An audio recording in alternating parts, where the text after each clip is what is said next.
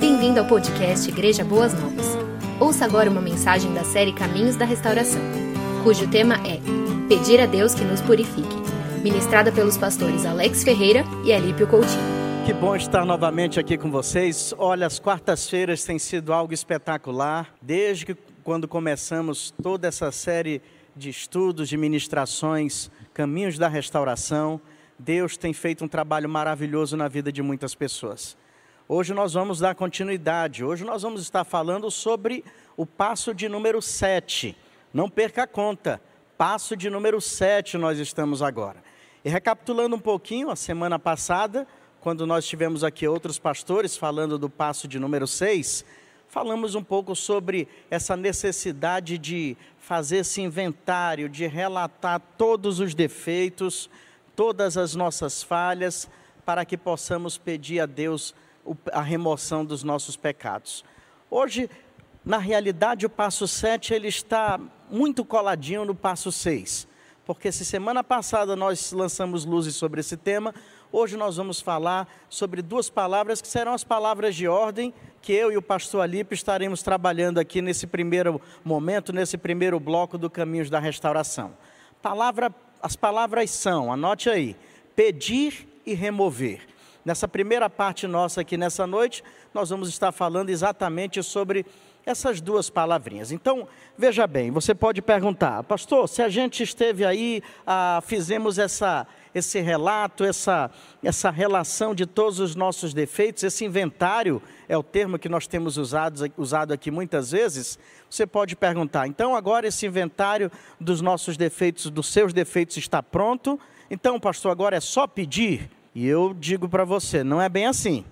É pedir também, mas precisamos ter uma noção aí daquilo que está baseado em 1 João 1, 9, e eu gostaria de ler com você essa passagem para nós iniciarmos esse nosso estudo, que diz assim: Mas se confessarmos os nossos pecados a Deus, Ele cumprirá a sua promessa e fará o que é correto. Ele perdoará os nossos pecados e nos limpará de toda maldade. Essa é a passagem de 1 João 1,9. Nós já começamos a abordá-la na semana passada e hoje nós vamos, de fato, a ir mais profundo nesse tema da, do pedir e do remover. Pedir a Deus, pedir o quê? E como pedir? E a quem pedir? Tudo isso nós vamos estar vendo nessa noite. E como eu perguntei, como a própria pergunta que eu fiz ainda agora, então, já tem o inventário pronto dos defeitos, é só pedir? Eu diria que sim, em termos. Mas você precisa pedir, mas sabendo, tendo um certo direcionamento. Hoje, nos caminhos da restauração, nós vamos entrar pelas veredas, primeiramente do pedir e depois do remover. E falando primeiramente do pedir, é importante que nós saibamos como pedimos a Deus. Se a palavra de Deus nos orienta a que nós devamos buscá-lo e pedir ajuda, nós precisamos saber quais são os mecanismos que nós podemos usar na presença de Deus, diante de Deus, na nossa relação com Deus, para que esse ato de pedir seja efetivo, seja eficaz, seja bem sucedido e seja realmente proveitoso para aquele que deseja continuar nessa peregrinação da restauração da sua alma. Eu quero dar o primeiro passo com você nessa noite sobre o como pedir a Deus a principal resposta. E eu creio que você talvez já tenha a tela aí na sua mente. A principal resposta para responder essa pergunta, como pedir a Deus, é muito prático. É orando. Eu sempre digo, né, quando eu sempre que falo sobre orações, que parece que é chover no molhado falar de oração para cristãos. Mas o fato é que não temos como deixar de falar de vida cristã, de restauração de vida, sem falar de oração. Então, como eu posso pedir a Deus que me ajude na restauração da minha alma, que me ajude na restauração do meu caminho, na minha vida? É orando. Esse é o primeiro ponto que nós precisamos ter ele bem claro nessa noite. Agora, é claro que quando a gente fala orando, tem uma série de coisas aí que nós precisamos entender que eu gostaria de abordar com você nessa noite.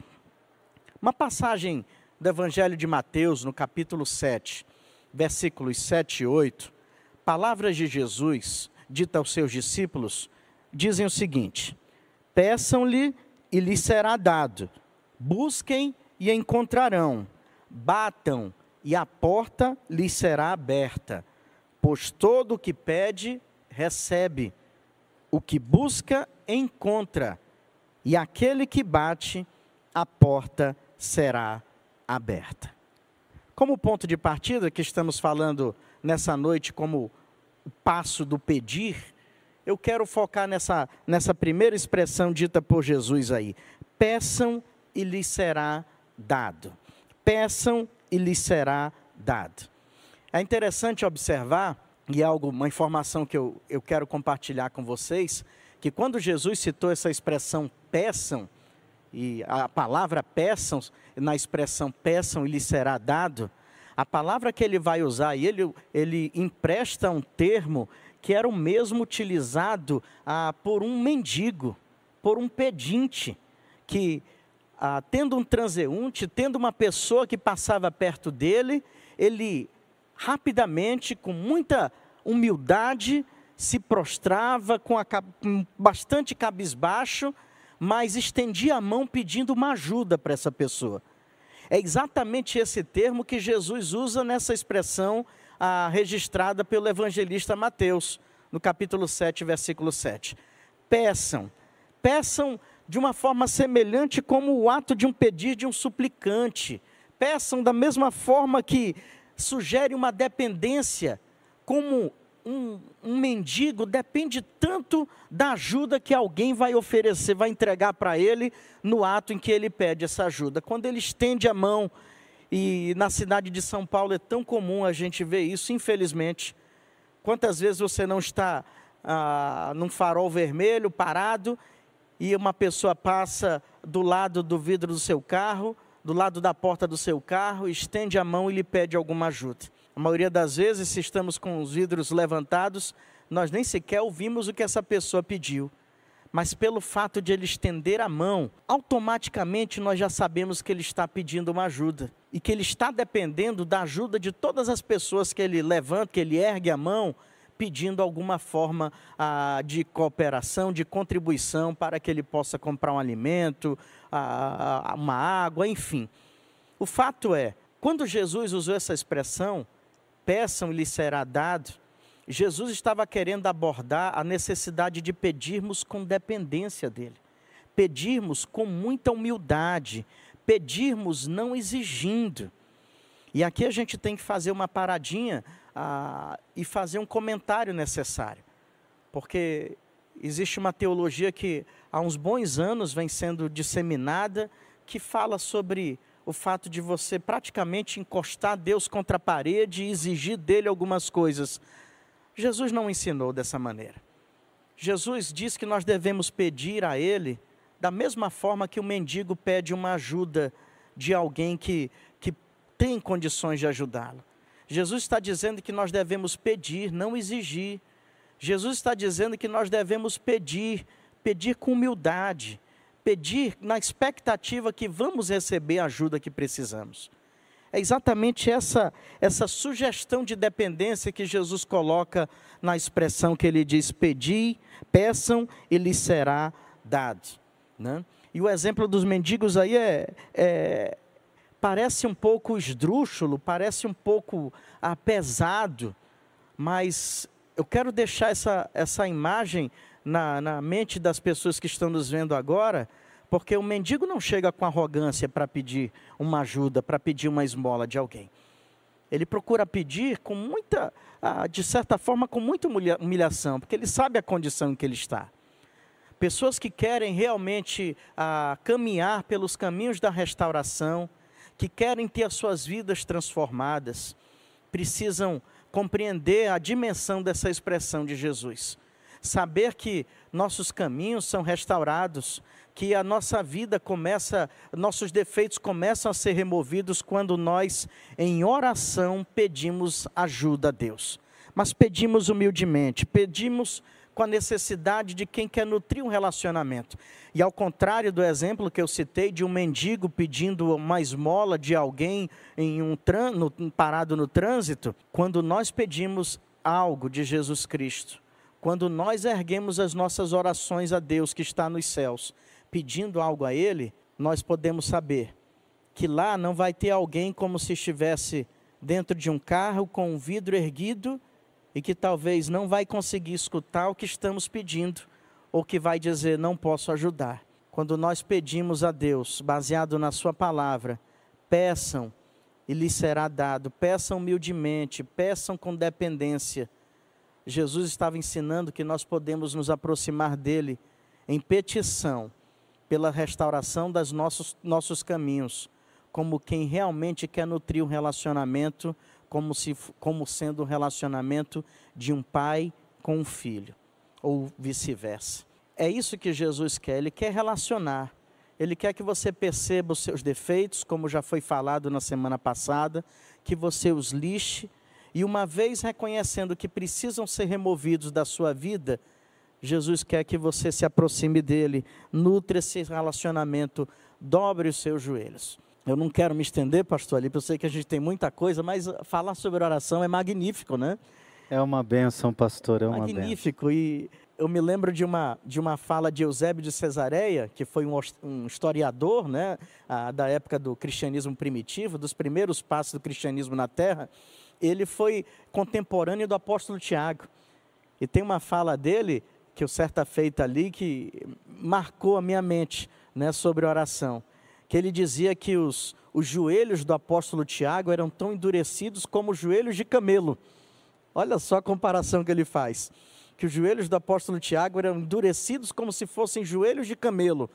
Porque ele dizia que Tiago era alguém que se prostrava tanto de Deus, que dobrava tanto os seus joelhos, pedindo a Deus ajuda, pedindo a Deus perdão dos seus pelos seus pecados, pedindo a Deus que o capacitasse para o seu ministério ali naquela igreja que era tão ah, florescente, tão ah, ah, à frente do seu tempo. Tiago dobrava tanto os seus joelhos, pedindo tantas coisas a Deus no seu caminho. Eusébio dizia, ele tinha os joelhos parecendo joelhos de tão, de camelo, tão endurecidos que eram. Então, qual uma das formas que nós podemos a pedir a Deus que remova os nossos pecados, remova os nossos defeitos. É orando. Acredite, a oração ela tem um, um potencial tremendo na vida de qualquer cristão e nós não podemos deixar isso de lado. Quando nós pedimos ajuda a Deus, nós reconhecemos as nossas fraquezas. Quando você pede ajuda a Deus, dizendo: Senhor, me ajuda a remover esses pecados da minha vida, ajuda a ter meu caminho restaurado você está dizendo: Senhor, eu sou fraco, eu sou pequeno, mas tu és forte, tu és grande, tu tens o poder para transformar a história da minha vida. É isso que Deus quer, quer que esse relacionamento seja nutrido, quer que nós reconheçamos essas nossas limitações, quer que nós olhemos para Ele como um pai, entendendo que nós somos seus filhos, filhos amados, filhos pelos quais Ele enviou seu único filho a este mundo para morrer pelos nossos pecados. Jesus não está interessado em virar o rosto e, balançar os dedos dizendo: Não posso te ajudar. Hoje não. Pelo contrário, Jesus está dizendo: Me busque, peça e lhe será dado. Busque ajuda, nutra esse relacionamento comigo. Olhe para mim como um pai e eu vou te ajudar como sendo meu filho. É isso exatamente que Jesus quer que nós façamos na quietude do espírito, no recôndito da nossa alma, no, no mais profundo do nosso ser, Deus quer ser buscado por nós. Deus quer que nós peçamos as coisas que nós precisamos. Deus quer que nós peçamos a Ele com dependência, com senso de relacionamento entre um pai e filho, pai e filho, que nós podemos receber dele a restauração que tanto nós precisamos. Eu li certa feita, pastor Alípio, e aqui eu já vou terminando aqui o meu ponto, de um, de um hospital que existe, que existe na Inglaterra. Eu lembro o nome do hospital, né? St. Cross, seria Santa Cruz. Esse hospital, ele colocou uma placa ah, na frente dele dizendo o seguinte, que as pessoas que precisassem de um pão podiam bater na porta desse hospital em qualquer hora do dia ou da noite. e receberiam um alimento. Quando eu li essa história, ela percebi que ela combina muito com o que nós estamos falando. Quando nós realmente batemos a porta dos céus, como Jesus falou, dizendo: Senhor, eu preciso de restauração para minha alma. Estão aqui os meus defeitos, Senhor, mas eu quero a mudança de vida. Está aqui o meu problema com a mentira, está aqui um problema com adultério, está aqui um problema ah, de caráter, está aqui um problema ah, de maledicência, está aqui um outro tipo de problema. Senhor, desvios de caráter. Senhor, estou precisando de ajuda. E a semelhança desse hospital, parece que todas as vezes que nós batemos a porta dos céus, Deus está dizendo: pode vir aqui receber o que você precisa. Né? Então, ponto de partida para nós pedirmos a restauração dos nossos caminhos, o perdão, a remoção dos nossos pecados, é através da oração. Mas, pastor Alípio, uma outra forma aí que nós podemos caminhar nessa direção, como é que nós podemos aí, pastor, além da oração, o que, é que podemos fazer para buscar esse auxílio divino? Que bênção, né? De verdade, falar sobre oração, poderíamos ficar aqui. A noite inteira. É, né? seria um tema que nós poderíamos desenvolver aqui o tempo todo. Mas você sabe, meu irmão, minha irmã, como nós estamos fazendo essa caminhada da restauração. Ah, o que nós estamos buscando, objetivando, é que você cresça, é que você reconheça os seus defeitos, é que você consiga olhar para si mesmo, é que você faça aquilo que nas últimas semanas que estive aqui eu falei. Você troque a, a, lupa, que vai te fazer enxergar o pecado do outro, pelo espelho, que vai fazer você enxergar a si mesmo. Essa é a caminhada. E eu estava pensando que a gente sabe até pedir, né? Todo ano eu gostaria de ser uma formiguinha, um inseto, ou ter o poder de ler o que as pessoas colocam, o que as pessoas escrevem, o que as pessoas buscam nos seus pedidos de virada de ano é, eu gostaria de realmente ler para ajudar as pessoas e ajudar a mim mesmo a perceber se nós estamos fazendo as buscas certas. Porque é muito fácil ver alguém desempregado de joelho diante de Deus, pastor Alex. É muito fácil ver alguém com uma doença de joelho diante de Deus. Mas não é muito fácil ver alguém de joelho diante de Deus enxergando seus pecados e defeitos. De fato, a nossa tendência é muito mais enxergar o pecado do outro, perceber o outro, ver no outro que não está muito adequado. Me lembro da história de um mestre que retrata o segundo passo aqui que o pastor Alex perguntou, que é a humildade. Eu preciso ter humildade para pedir a Deus que toque nos meus defeitos, humildade para dizer para Deus quais são, para enxergá-los. E eu lembro da história de um mestre que caminhava com seu discípulo uh, na floresta e olhando tudo que havia na floresta, ele perguntou para o discípulo o que o discípulo gostaria de ser. E o discípulo rapidamente disse: Eu gostaria de ser uma árvore.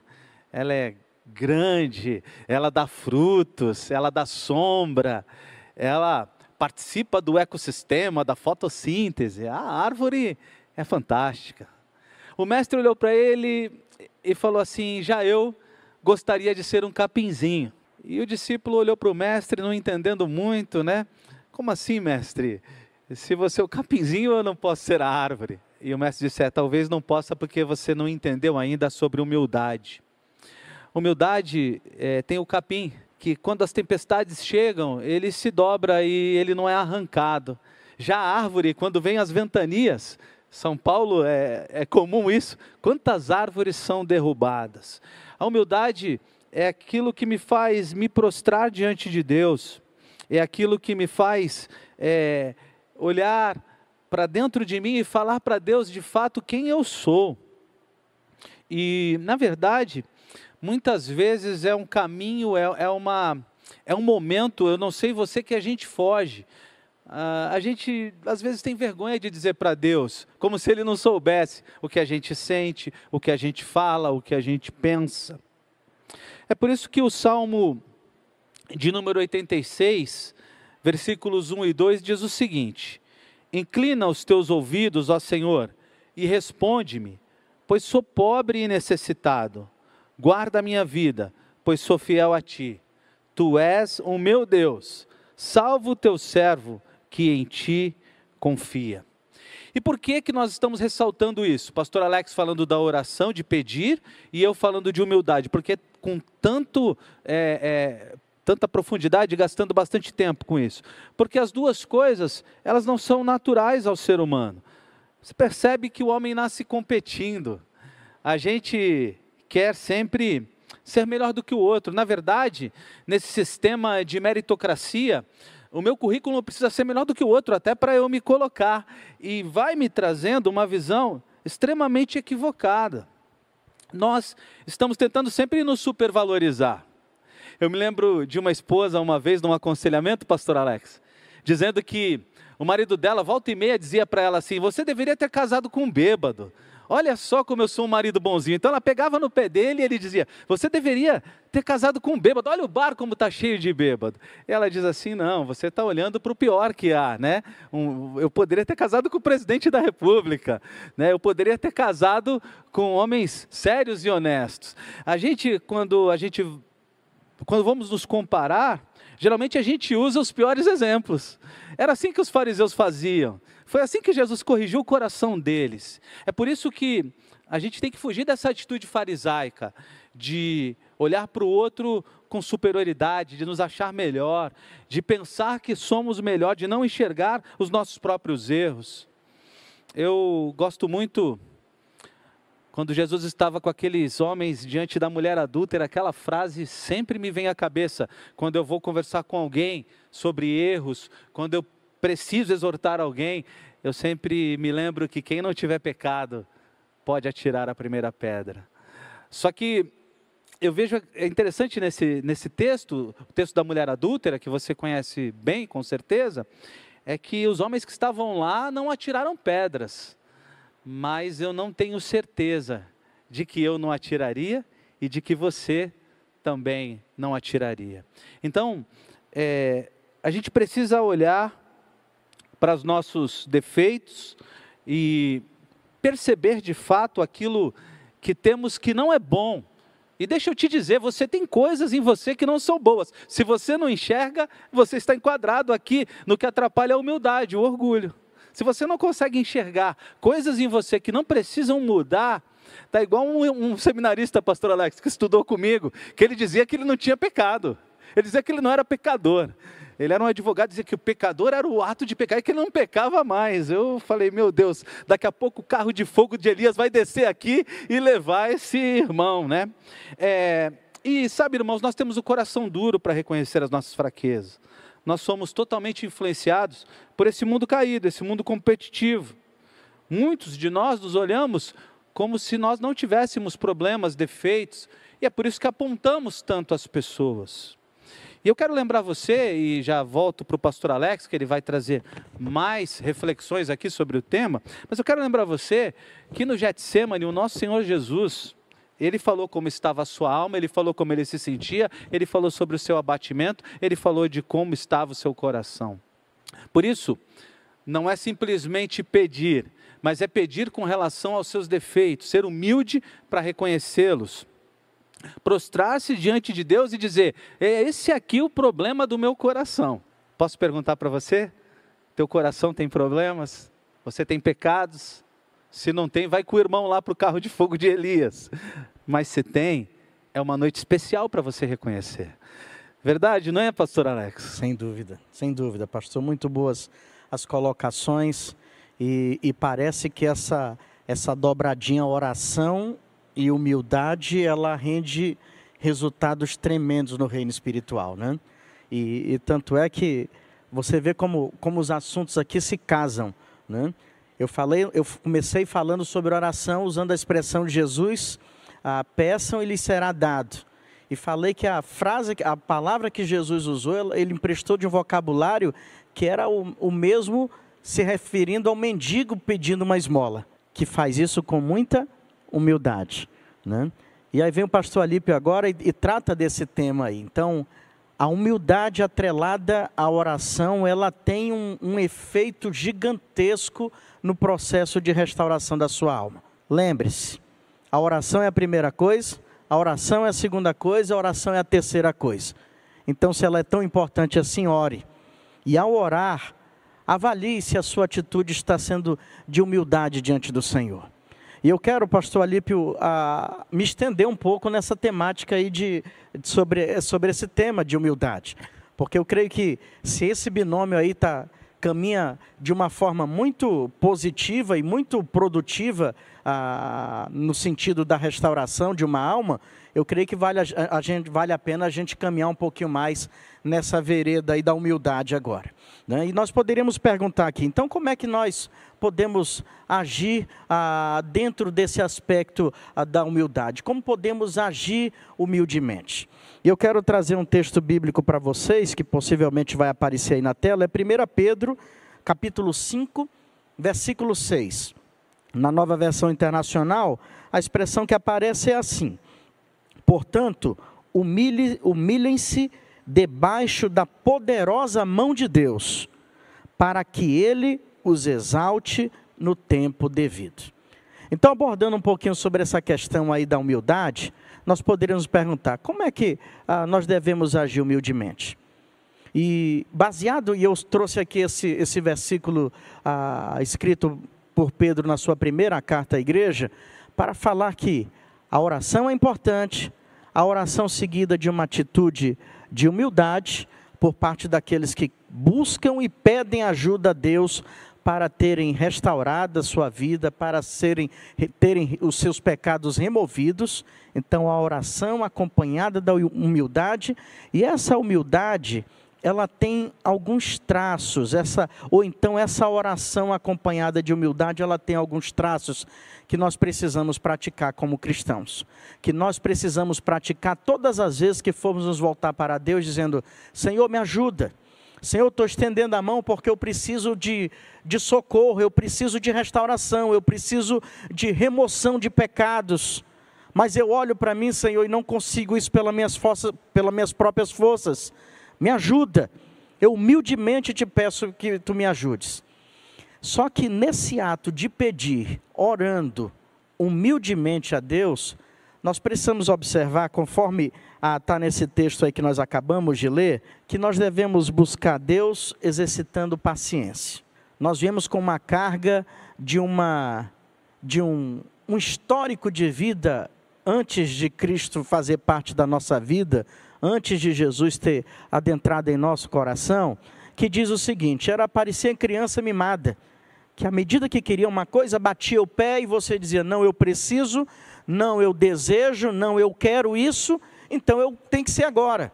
Nosso relacionamento com Deus, num processo de restauração, e acreditando que você quer levar a sério e seguir de uma forma bem sucedida nesse processo, eu diria que você tem que aprender a orar, orar com humildade e nesse processo acrescentar a palavra paciência. Ser paciente naquilo que você pede a Deus. Preste atenção, olha o que diz a passagem que nós lemos. Portanto, humilhem-se. E o pastor Alipe aqui foi muito preciso nessa explanação sobre o que é humilhar-se diante de Deus. É reconhecer que tem pecados, não é como o seminarista aí que dizia que não tinha pecados, mas de uma forma muito humilde se apresentar diante de Deus como um pecador e dizendo: Senhor, eu preciso de restauração, eu preciso de remoção daquilo que eu não estou conseguindo por si só remover da minha vida, eu preciso ser restaurado, isso está me destruindo.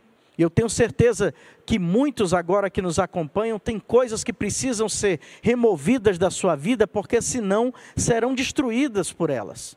Só que ao se apresentar diante de Deus, dessa forma que nós falamos até aqui, é importante que você haja com paciência. Portanto, humilhem-se, humilhe-se debaixo da poderosa mão de Deus. E observe o que Pedro acrescenta: para que ele os exalte no tempo devido, para que ele os exalte no tempo devido. É pedir a Deus, mostrar a Deus a sua necessidade, mostrar a Deus o que você precisa, onde está a sua fraqueza e onde você precisa da força e do poder de Deus na sua vida. É preciso aprender a confiar que Deus pode transformar essa, esse ponto, esse segmento da sua vida, e eu acrescentaria, Deus sabe que tem o melhor para você e Deus sabe quando aplicar esse melhor em você. Deus sabe quando apresentar para você algo especial que vai te ajudar nesse processo. Porque, segundo a própria palavra diz, a vontade de Deus é perfeita, ele não comete enganos, é boa, nunca vai lhe trazer nenhum malefício e é agradável. Ou seja, a vontade de Deus sempre vai levá-lo, vai te levar a um bem-estar. Deus sempre, a vontade de Deus para a sua vida sempre é essa. E essa vontade de Deus acontece no tempo de Deus, no modo de Deus e no tempo de Deus. E o que, que eu quero dizer aqui para você? Oração, se apresentando humildemente diante do Senhor, acrescentando essa necessidade de exercitar a paciência em vez de buscar algo imediato. Eu sei que nós vivemos numa cultura muito imediatista, vivemos em tempos muito imediatistas. Né? Tudo é muito rápido. Eu me lembro que na minha época de escola se falava com, como as coisas são rápidas. Agora você passa um fax aqui, já sai no outro lado lá. Hoje não tem. Isso é muito, é muito lento para os nossos tempos. Agora é um WhatsApp. Veja, nós vivemos envolvidos nessa cultura do imediatismo. Mas Deus para aqueles que se apresentam em oração humilde, humildemente diante dele, ele trabalha também na sua vida usando esse fator tempo. Deus não se atrasa, Deus não se adianta. Deus sempre vai agir no momento certo na sua vida. Eu quero estar falando agora, sendo usado por Deus para falar para pessoas que estão nos acompanhando nesse momento, que quem sabe estão muito inquietas com transformações, com mudanças e com orações que foram levadas para os céus, mas que ainda não vieram as respostas. Eu quero dizer para você: exercite a paciência. A vontade de Deus, perfeita, boa e agradável, ela vai acontecer para aqueles que confiam nele no tempo exato, no tempo devido, no tempo oportuno. Deus vai aplicar, Deus vai restaurar, Deus vai lhe dar ferramenta, Deus vai abençoar, mas no tempo devido. Observe que Pedro não parou a frase quando ele diz: Humilhai-vos perante a mão poderosa de Deus, para que ele vos exalte no tempo, mas no tempo devido. Exercite a paciência. Eu gosto de uma, uma frase de Tolstói, né, aquele escritor russo. Ah, ele diz assim: os dois mais poderosos guerreiros são a paciência e o tempo. E é incrível como parece que Deus trabalha isso na vida daqueles que dizem ah, que querem segui-lo, que querem obedecê-los, quer, querem obedecê-lo. Paciência e tempo. Deus trabalha na sua paciência, dentro do tempo dele, para abençoar a tua vida. Então exercite a paciência. Ore, humilhe-se na presença poderosa de Deus. Mas o tempo da resposta é com Ele.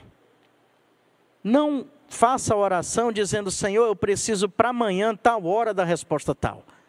Ele sabe. E Ele sabe quando é que Ele tem que te responder. Sempre eleve a Deus as suas súplicas, mas sabendo que o tempo e a paciência são os maiores guerreiros, inclusive na vida cristã. Tolstói nem sabia a dimensão do que ele estava dizendo mas paciência e tempo são guerreiros que você deve utilizar muito bem na sua vida e na sua relação com Deus para ser restaurado. Mas eu quero permanecer, pastor, nesse, nesse tema de humildade. E como é que nós podemos agir humildemente, pastor? Eu falei exercitando a paciência. O que, que o pastor pode acrescentar para nós dentro desse aspecto aí de agir humildemente na presença de Deus? Legal. Uh, eu percebo que um outro passo, uma outra direção é buscar as ações práticas ou uh, agir de forma, como diz uh, o nosso estudo, agir de forma construtiva. Uh, talvez você não perceba, e tem um mistério aí interessante, né? Parece que a nossa mente tenta nos enganar. Uh, a gente às vezes tem vergonha de dizer para Deus qual é o nosso pecado, a gente não fala sobre isso com Ele e não fala com ninguém também, e parece que a gente esquece que Ele sabe tudo, inclusive como resolver. Quando a gente não fala, a gente falha em dois aspectos. O primeiro é achar que Ele não sabe, o segundo é esquecer que Ele tem muito mais solução para gente, a gente do que nós mesmos. Ele que nos fez, Ele nos conhece melhor do que nós mesmos. Então, começar uma caminhada com Deus, ações práticas para a mudança é, daquilo que você está reconhecendo, uma forma construtiva, desculpe, de, de agir. E como é que a gente faz isso? A gente vai se desamarrando mesmo, né? Entendendo que, como o pastor Alex muito bem falou, às vezes é imediato, Deus diz sim, seja curado, e algumas vezes ele tem que fazer um lodinho, lembra do texto, né? Ele, ele, ele vai, o tempo vai nos curar. É, o fato é que a gente não pode esquecer que muitos dos nossos vícios, pecados e coisas que existem no nosso coração foram construídas ao longo dos anos. Isso não, não brotou na gente de um dia para o outro. É por isso que também é preciso a gente ter a caminhada da paciência. E eu queria pedir, pro, se é possível, nós projetarmos o texto de Colossenses, capítulo 8, capítulo 3, desculpe, versos 8 a 11. Colossenses capítulo 8 era uma pegadinha com os irmãos lá, né? Colossenses capítulo 3, versos 8 a 11. Mas enquanto uh, vamos projetar esse texto, eu quero lembrar isso para você.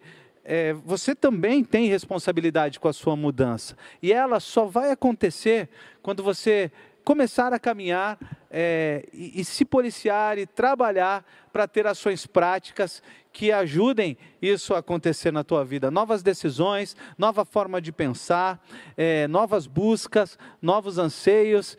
Você está saciado com outras coisas e tudo isso vai contribuir para o teu crescimento. Vamos lá para o texto de Colossenses, capítulo 3, versos 8 a 11, que diz assim: mas agora, abandonem todas essas coisas: ira, indignação, maldade, maledicência, linguagem indecente no falar. Não mintam uns aos outros, visto que vocês já se despiram do velho homem com suas práticas. Se revistam do novo, o qual está sendo renovado em conhecimento à imagem do seu Criador. Nessa nova vida, já não há diferença entre grego e judeu, circunciso e incircunciso, bárbaro ou cita, escravo, livre, mas Cristo é tudo e está em todos. Cristo é tudo e está em todos. É preciso, é, para esse novo passo, você dar um basta àquelas coisas que te amarram nos pecados que você vem cometendo.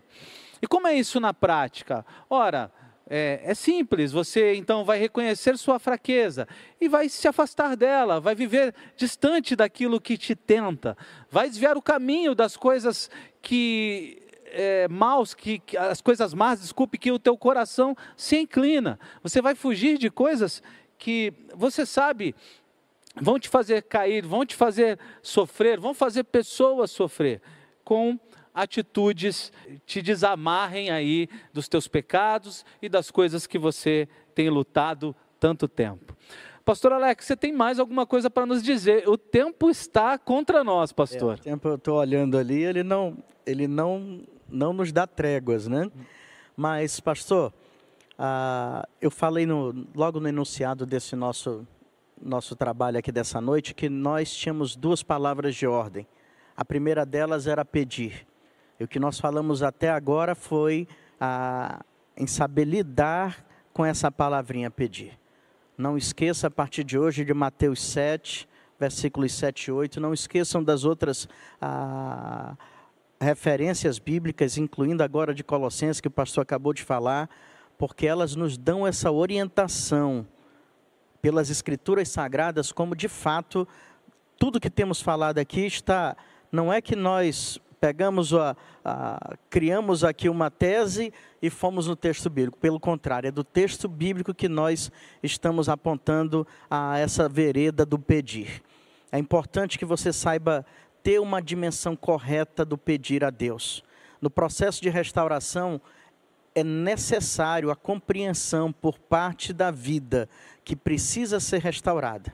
Que uma vez feito a lista desses defeitos, como foi falado na semana passada, é preciso saber pedir. Pedir através da oração, pedir ah, com humildade, pedir sabendo ah, ser humilde diante de Deus com paciência e tudo aqui que nós falamos até agora. eu quero acrescentar agora o termo remover. Porque na semana passada falamos que precisávamos listar esses defeitos para pedir a Deus que eles sejam removidos. E eu quero agora avançar mais um pouquinho nesse processo de restauração, porque uma vez tendo pedido a Deus, nós precisamos compreender essa, essa ação de remoção, do remover de pecados, remover os defeitos das nossas vidas. E eu queria deixar bem claro aqui um ponto importante: que para a gente ter a remoção desses defeitos, para você ser bem sucedido na remoção desses defeitos, é porque se você chegou até aqui nesse passo 7 desse processo de restauração que estamos ah, ensinando há tantas semanas, é importante você observar que você já olhou para dentro de si e disse: Eu não consigo por si só remover esses defeitos. É possível que para alguns já tenha sido um exercício muito difícil fazer um, um inventário já tenha sido algo muito cruel.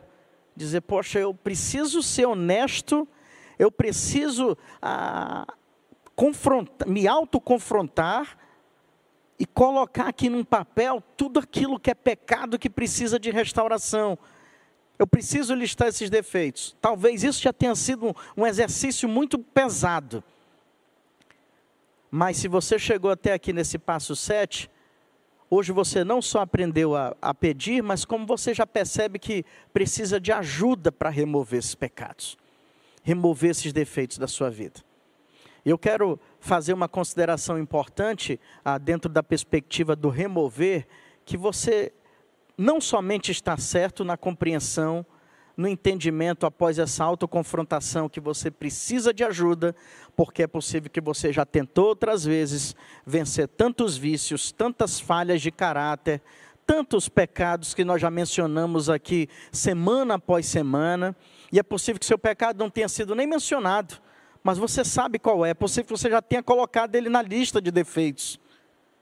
E você olha para esse pecado, para esse defeito agora e diz: puxa, eu não vou conseguir removê-lo. Eu preciso de ajuda. E para remover esses defeitos, você precisa entender que você recebe a ajuda de Deus. Você pode receber a ajuda de Deus. Você já chegou nesse passo dizendo: Olha, sozinho eu não vou conseguir consertar isso. A bagunça que você fez, os erros que foram cometidos, as os danos causados à sua vida e à vida de outras pessoas lhe levam à conclusão nessa noite, dizer, poxa, eu não vou conseguir consertar essa bagunça sozinho. E aí, é importante nesse aspecto da remoção, do remover os defeitos, você compreender que você pode contar, você pode receber a ajuda de Deus. Eu quero deixar um texto bíblico ah, de 1 Coríntios 10, versículos 12 e 14, eu vou ler numa versão diferente da NVI que diz assim: Não sejam ingênuos e autoconfiantes. Vocês não são diferentes. Podem fracassar tão facilmente como qualquer um. Nada de confiar em vocês mesmos. Isso é inútil. Mantenha a confiança em Deus. Nenhuma tentação nenhum teste que surge no caminho de vocês é maior do que o enfrentado por outros. Tudo o que vocês precisam lembrar é que Deus não deixará que fracassem. Olha só a grandeza dessa palavra.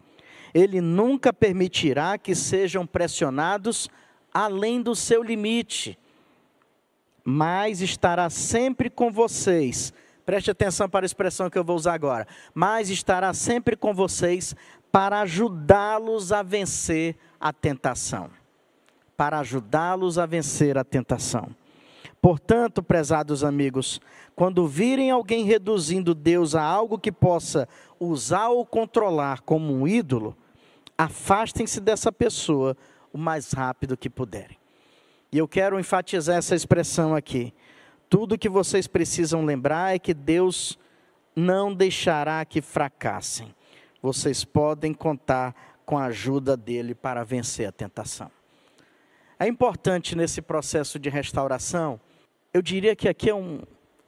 Eu não sei se o passo 7 também tem algo de importante, nesse, de especial nesse número, porque você já chegou numa parte da jornada de restauração que talvez tenha sido uma jornada muito dolorosa para você.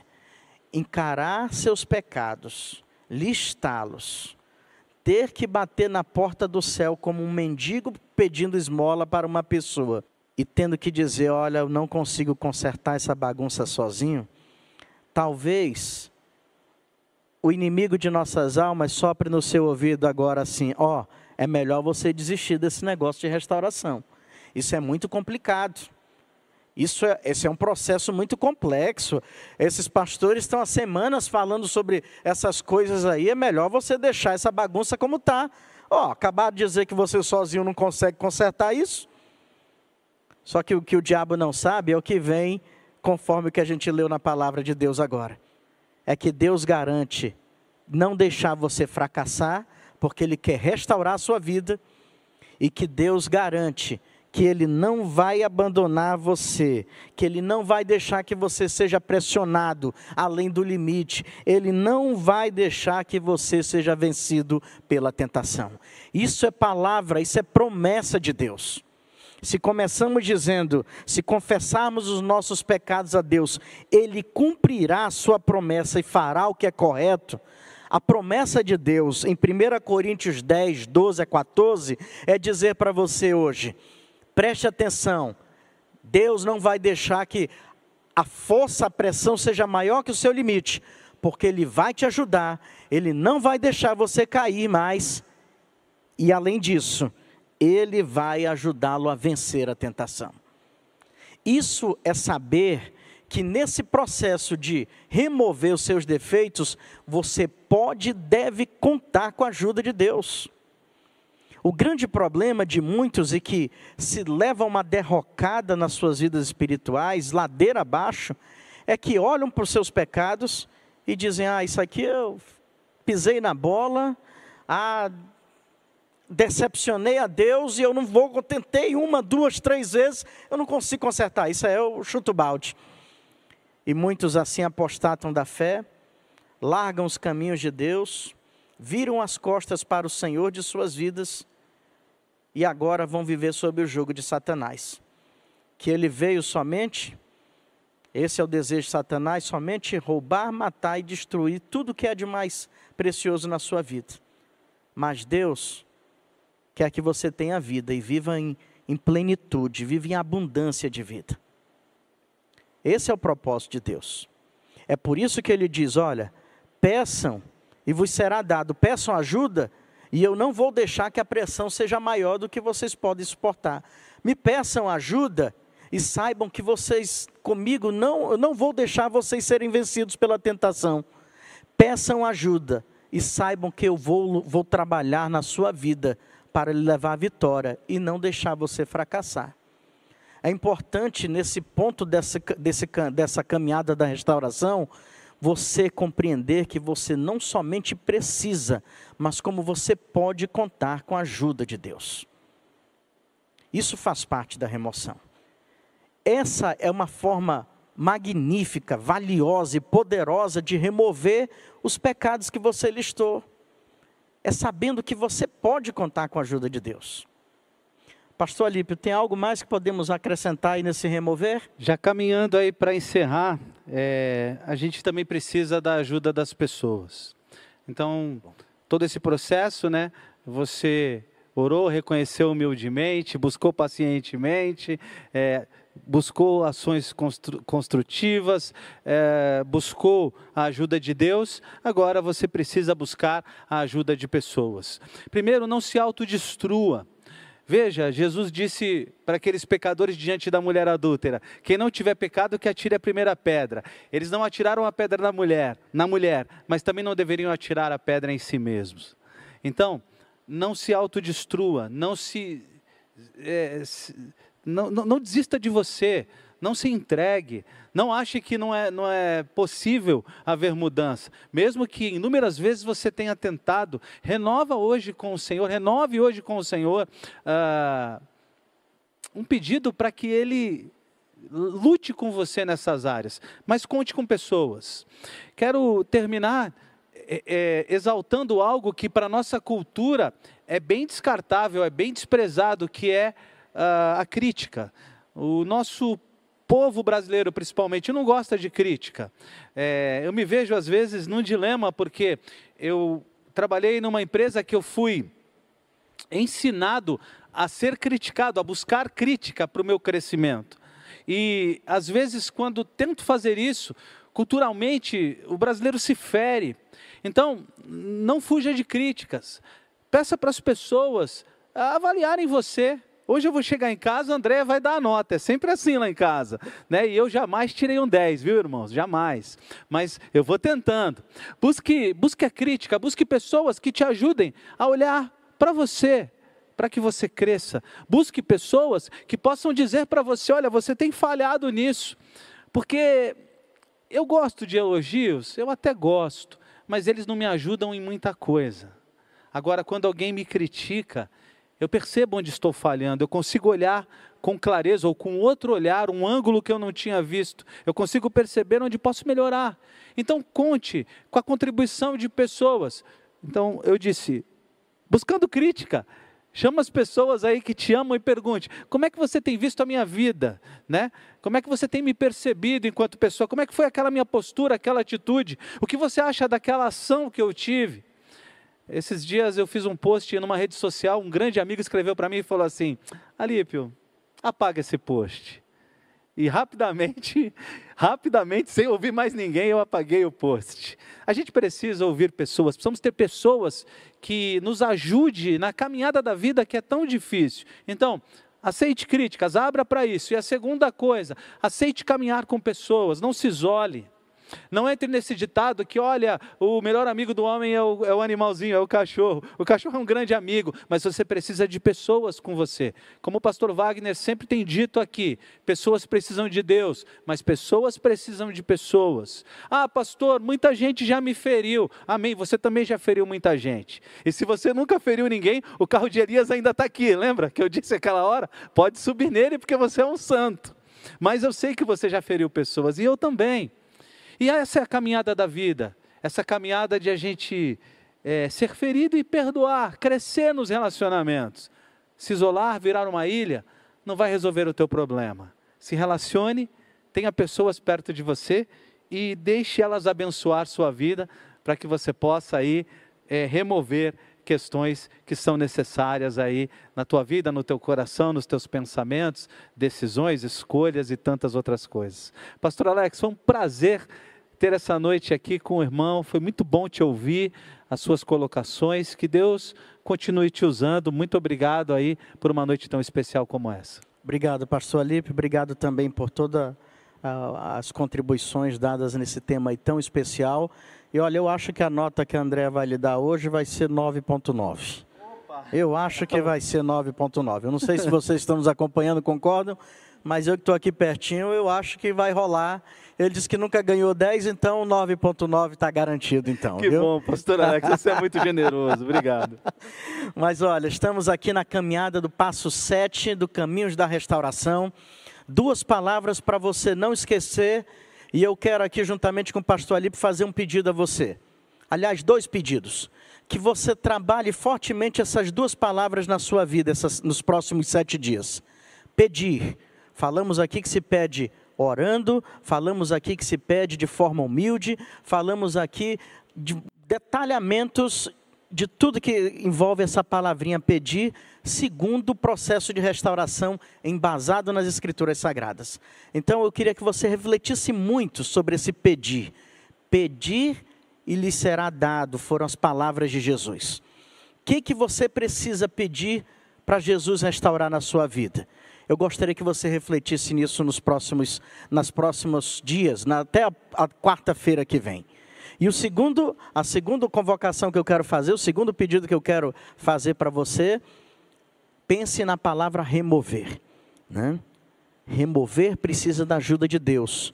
Para remover seus pecados, seus defeitos, você também precisa, como falou o pastor Alípio, da ajuda de outras pessoas. Deus vai lhe apontar esse caminho. Deus vai lhe mostrar que dos céus pode vir ajuda que você dizia que não, não existia em nenhum lugar. Deus é capaz de mover pessoas. E eu quero nessa noite, juntamente com o pastor Alípio, já está sendo parte desse propósito de Deus para estar ajudando você na restauração que você precisa em algum aspecto da sua vida. Você ouviu o podcast Boas Novas? Não se esqueça de seguir nosso canal para ouvir mais mensagens que edificarão a sua vida.